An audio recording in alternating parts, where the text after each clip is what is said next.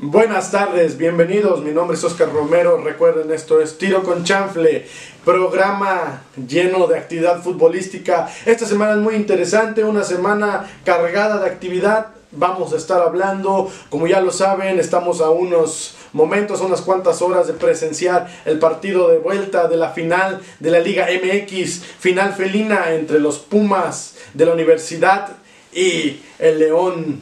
Los Leones han venido manejando el torneo han sido de principio a fin primer lugar. Curiosamente, esta final se juega entre el 1 y 2 de la tabla general, que se mantuvo así durante todo el torneo. Bien merecido para los dos. Vamos a tener actividad futbolística a más no poder. Recuerden que vamos a estar también hablando con la información que tenemos acerca del Lobo de Tepeji Raúl Alonso Jiménez, eh, de esta lamentable lesión que sufrió eh, hace una semana y media, una fractura de cráneo de la cual fue este, operado, se encuentra en recuperación, ya se encuentra a casa. Tenemos información sobre este proceso que enfrenta el futbolista mexicano, también eh, la actividad que tuvo Irving Lozano, el Chucky, el muñeco diabólico en Napoli, en la Serie A de Italia. No se lo pierdan, esto es Tiro con Chanfle.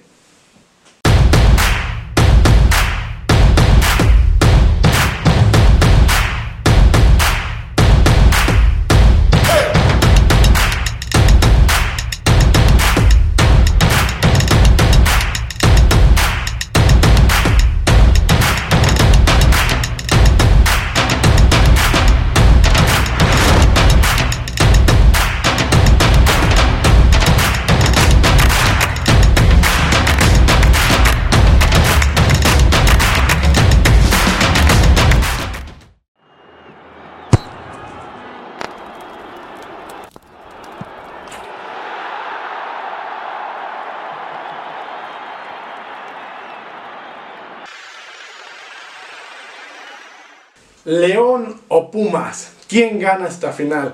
No sé qué diga la gente que nos mira, que nos sigue, pero creo yo que es una final muy esperada a lo largo del torneo. Como lo decíamos, han sido el 1 y el 2 desde que inició el torneo. Eh, aquí cabe destacar también el trabajo que ha hecho Linini, ¿no? Desde que ha tomado las riendas de CU, desde que ha tomado este equipo. Eh, de cierta manera, este, creo yo que llega de mejor manera. Y lo digo porque eh, cuando, cuando toma las riendas, el mando, el timón de, de los Pumas, pues prácticamente se había iniciado el torneo, había incertidumbre, se decía por ahí que era la caída por completo de este club, porque justo iniciado el torneo se quedan sin técnico. A ver, hay que hacer un pequeño recuento de lo que pasó en ese momento. Se quedan sin técnico el auxiliar del técnico, Andrés Linini, ¿no? Viene y se hace cargo del timonel.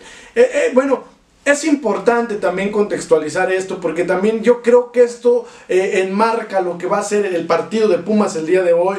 venimos con un equipo que viene 100% motivado, un equipo que desde el principio a fin ha venido ganando partidos, ¿no? a ha, derribado a cualquier rival que le han puesto, no por nada fue el número 2 de todo el torneo, siguiendo siempre de cerca a León, siempre iban por un tanto de 3 puntos o a la marca, a la mínima que tenían, pero siempre fue siguiendo los, pisando de los talones a León. Ahora, ¿por qué es importante hablar del contexto en el que se encontraba Pumas? Eh, eh, porque Pumas durante todo este torneo creo yo que ha tenido que remar en contracorriente, ha tenido que ser criticado por uno y cuantos medios deportivos existan, se le criticó eh, el, parado que tenía, la alineación, ¿no? Eh, por ahí se decía que había jugadores que estaban completamente fuera de, de lo que era la exigencia de que venía dando como necesidad de este pues lo que era este Guardianes 2020 no o sea era una liga muy competitiva Ah, eh, queda claro que todos los equipos vinieron con mermas, eso sí es muy claro.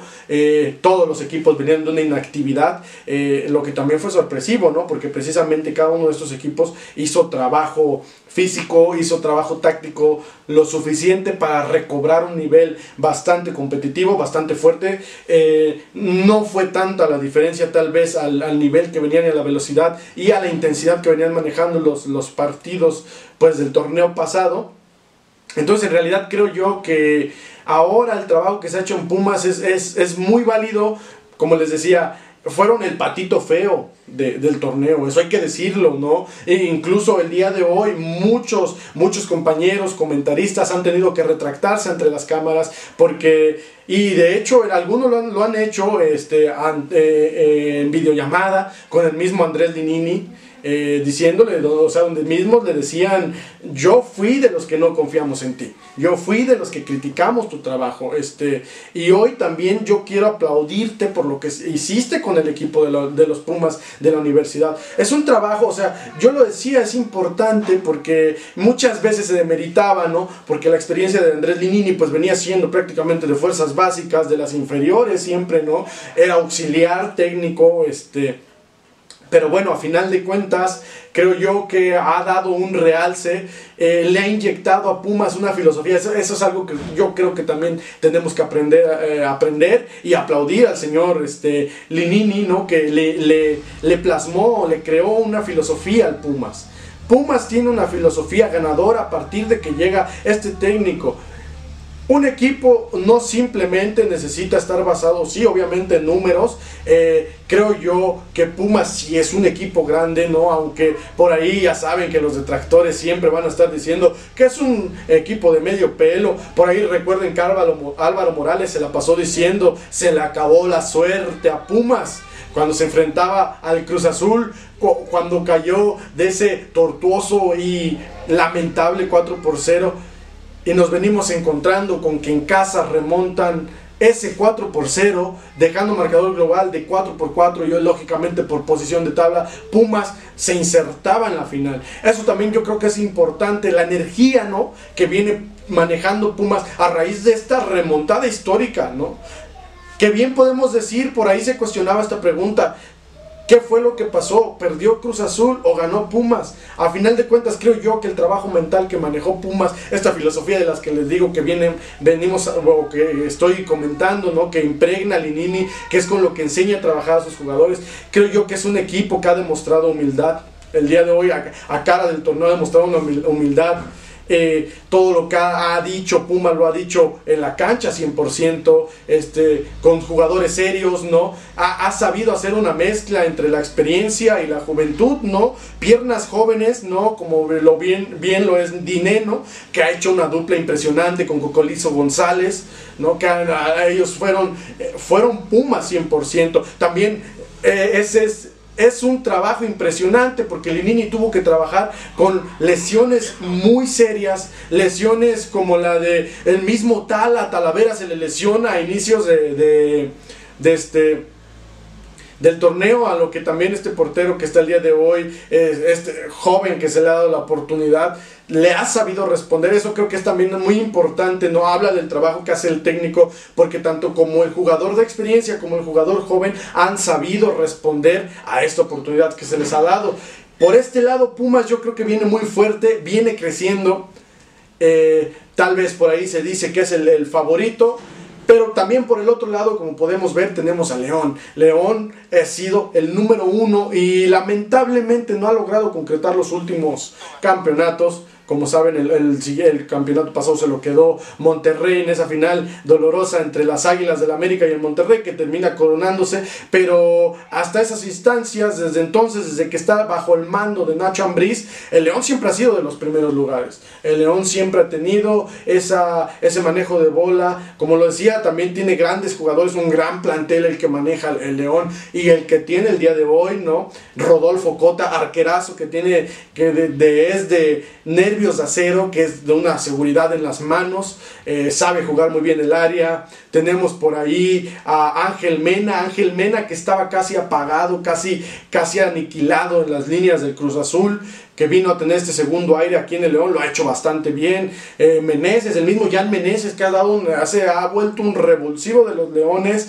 este, Navarro, jugadores como Chapito Montes, ¿no? O sea, la alineación que tiene León hoy por hoy también es de mucho cuidado, es una alineación muy fuerte. La verdad me da mucho gusto los dos finalistas porque son dos dignos guerreros de este Guardianes 2020. Creo yo que las dos mejores escuadras, como se los decía, por ahí tuvieron una serie de, de complicaciones. Ah, no olvidemos que es fútbol. El fútbol tiene esta parte donde no se sabe por qué a veces los más grandes caen, pero así es. Aún así, a pesar de las complicaciones, como lo decíamos, Pumas que tuvo que enfrentar las lesiones, este, una serie de inactividad por algunos jugadores también, ustedes saben, eh, eh, los jugadores, como decíamos, a lo largo del torneo, todos en general se han visto afectados porque han tenido bajas por COVID-19, también eso ha sido algo que pues desbalancea las alineaciones, pero a final de cuentas ambos han sabido hacer su trabajo, eh, creo yo también aquí va a ser muy importante y va a ser crucial cuál de estos técnicos demuestre esa garra y esa esa, visión, creo que yo también por ahí, es muy cerrado el partido, porque si bien tenemos técnicos y jugadores con distintos estilos, Hoy también en las bancas este, se topan dos técnicos de gran filosofía, de gran trabajo, ¿no? Dos estrategas magníficos, ¿no? Tanto Linini como el mismo Nacho Ambrí saben manejar la estrategia, saben, saben suministrar a sus jugadores de la mejor manera, eh, tienen un parado estratégico que yo creo que ninguna, me, atrevo a decir y meto las manos al fuego porque yo creo que ninguna escuadra de incluso lo que estaba intentando hacer este Bucetich con con las Chivas, este, pues habla de este trabajo tan impecable que han sabido hacer con la estrategia y con la administración de, de, estos dos clubes. Como bien lo decíamos, Nacho Ambriz, pues bueno, nosotros sabemos que Nacho Ambriz viene con una formación, este, en Europa, ¿no? Vino a México a consolidarse como técnico, gran jugador, gran jugador en la selección este, mexicana en su tiempo. Y creo yo que hoy logra consolidar ese estilo de juego tan peculiar. Y, o sea, es un maestro en la cancha. Para mí es quien, a final de cuentas, ellos dos son, son quien orquestan estos dos equipos que se enfrentan el día de hoy. Pero Ambris en lo general, y por ahí hablaba en algunas entrevistas, ¿no? Se le criticaba, ¿no? De hecho, tuvo que enfrentar varias caídas. Eh, recuerden que en el América fue, salió por la puerta trasera, ¿no? Se le, se le, muchas veces se le recriminó de ser un tipo tibio, que era un entrenador que no era de ataque, que era un entrenador que muchas veces se tiraba a, retrasar las líneas. Pero creo yo que hoy ha logrado demostrar lo que su trabajo puede llegar a ser con un plantel tan vasto como lo que es el León. Decía en una entrevista que Primero, antes de que sus jugadores, porque él decía que hay una diferencia entre jugar bien y jugar bonito. Él quería que primero sus jugadores jugaran bien, aprendieran a ser responsables dentro de la cancha, respetar el rival, eh, hacer lo necesario, adecuarse a los distintos esquemas de juego que podían este, mostrar o que podían darse para, las, para diversas situaciones. Ustedes saben que este es el juego de la estrategia, ¿no? Entonces los parados que también ponía Nacho Ambriz era muy indispensable y era muy importante que se los enseñara de la mejor manera a sus jugadores. Es por eso que creo yo que hoy por hoy, línea por línea, va a ser un gran encuentro, porque digo, tal vez aquí va a ser muy importante la cuestión anímica. Quien venga en mejor forma anímica yo creo que va, va a coronarse Recuerden que el partido de, ida fue bastante cerrado. Eh, de hecho, el León logra empatar ya en los últimos minutos, ya casi acabando el partido, logra empatar. Ahora, eso es muy importante, nuevamente, que, lo, que ya diciendo estas cosas, es importante porque a Puma le empata León en el partido de ida. Bueno, Cocolizo González hace, hace el gol al 71 y casi, casi rasando minuto 90, pues hace el empate León. Creo yo que es por lo que les digo, ninguna de estas dos escuadras puede confiar el día de hoy, tanto como León, tanto como Pumas tiene una ofensiva impresionante. Ambos son dignos representantes y dignos finalistas, como se los decía. ¿Quién será el mejor? La escuadra de Lenini y la escuadra de Nacho Ambriz. Aquí va a haber muchos factores en juego, eso es cierto, pero sé que ninguno de estos dos va a dejar nada, lo va a dejar todo en el campo, en la cancha y es de lo que se esperaba, les digo, no puede ser mejor la final, ¿no? Definitivamente por ahí también, digo, no se dio el caso, pero se hablaba de que posiblemente se podía romper la maldición, la famosa maldición del Cruz Azul. Recuerden que cuando dio inicio fue un Cruz Azul León, donde se dice que después de ahí quedó maldita y jamás ha vuelto a levantar una copa y que pareciera, déjenme decirlo, pareciera, no estoy eh, aclarando ni asentiendo nada, ni mucho menos emitiendo mi opinión como absoluta, pero pareciera que esta maldición, estos viejos fantasmas le pegaron a la máquina porque se bajó, le remontaron un 4-0 4-0 que se habla de podría ser la peor la peor de las cruz azuleadas. Incluso ya salieron canciones de esta cruz azuleada, eh, pues épica, ¿no? Nadie se la esperaba, todo el mundo ya veía al azul león esta final, pero no fue así. Los Pumas no están muertos, bien lo dijeron por ahí en sus declaraciones, que parecían bastante desatinadas cuando decía, ¿por qué si ellos nos hicieron tres en cinco minutos, por qué nosotros no les podemos hacer también tres en esa misma cantidad? ¿Por qué en casa no les podemos meter cinco? Y casi casi meten los cinco, pero el resultado les alcanzó, como se los decía, yo estoy muy contento por los dos finalistas, está bien abierta esta final, el partido está abierto para ambas escuadras, grandes, son grandes de principio a fin, desde el nombre, desde la alineación, desde el técnico, desde el trabajo que se ha hecho a pesar del contexto de la crisis sanitaria en la que nos encontramos, pues el día de hoy no se la pierdan, la final estará que arde. Y en la información de lo internacional eh, traemos desde el viejo continente la actividad que han tenido nuestros jugadores mexicanos. Allá han sido jugadores fundamentales. Quisiéramos empezar con lo primero un poco con esta situación un poco lamentable, ¿no? que afortunadamente ha prosperado bien. Eh, hablamos de la situación de Raúl Alonso Jiménez, quien hace una semana y media sufrió un terrible choque eh, a inicios del partido contra el Arsenal, eh, un choque durísimo contra el defensa central David Luis, el brasileño, quien también salió con un corte pues bastante grande en la cabeza, pero que retomó el partido, él pudo regresar este al juego sin mayor contratiempo, pero Raúl Jiménez pues resultó con una fractura en el cráneo de la cual fue operada fue operado de inmediato ya hoy se encuentra fuera de peligro ya está en casa incluso por ahí hubo bastante eh, un mensaje bastante reconfortante de parte de la afición de los Lobos del Wolves hacia el ariete mexicano. El 9 el 9 Raúl Jiménez se ha hecho muy querido en, entre la manada de los Lobos este ya que ha colocado, es, recuerden que el Wolves venía el de la Liga de Ascenso y ahora ya se encuentra colocado entre los ocho mejores de la Premier League eh, gracias a estas actuaciones que han este, formado entre precisamente Adama Traoré, que es un jugador formidable, que desborda muy bien, y el ariete mexicano Raúl Jiménez, que le ha hecho goles a todos los grandes y que se ha sabido ganar el cariño de toda su gente. Precisamente en la semana, por ahí este, la barra oficial de los Wolves subieron una cuenta y a través del hashtag este, por Raúl Jiménez eh, logran hacer una colecta en la cual este, subían un número de cuenta eh, a quien gustara hacer donativo para hacer una manta en la cual este, pues le daban un mensaje de todo el cariño que le tienen al jugador mexicano, quien ya se recupera y también ahí por sus redes sociales a través de Twitter y de se hace presente dando mensajes de agradecimiento por todos sus fans, por todos sus compañeros que han estado pendientes de él. Y precisamente también Raúl Jiménez en la semana ya se acercó este a la práctica de los lobos, ya se acercó a tener contacto nuevamente con sus compañeros que no los veía desde el día de la lesión, ya que ustedes saben también por los protocolos de seguridad que se tienen hoy en el actual problema por el COVID-19. Eh, y por el estado tan delicado en el que se encontraba el delantero mexicano, pues bueno, no había podido tener contacto con la gente, ni bueno, mucho menos con los medios de comunicación, ni con sus compañeros. Afortunadamente creo que eso da un mensaje eh, alentador deja un buen sabor de boca. Eh, aún no se sabe cuándo será el regreso de Raúl Jiménez a las canchas nuevamente, pero lo bueno es que está con bien, al parecer va progresando bien. Este, fue una intervención bastante buena, por lo cual solo se espera que pase un proceso de recuperación. No sabemos también cuáles sean las condiciones en las que regrese.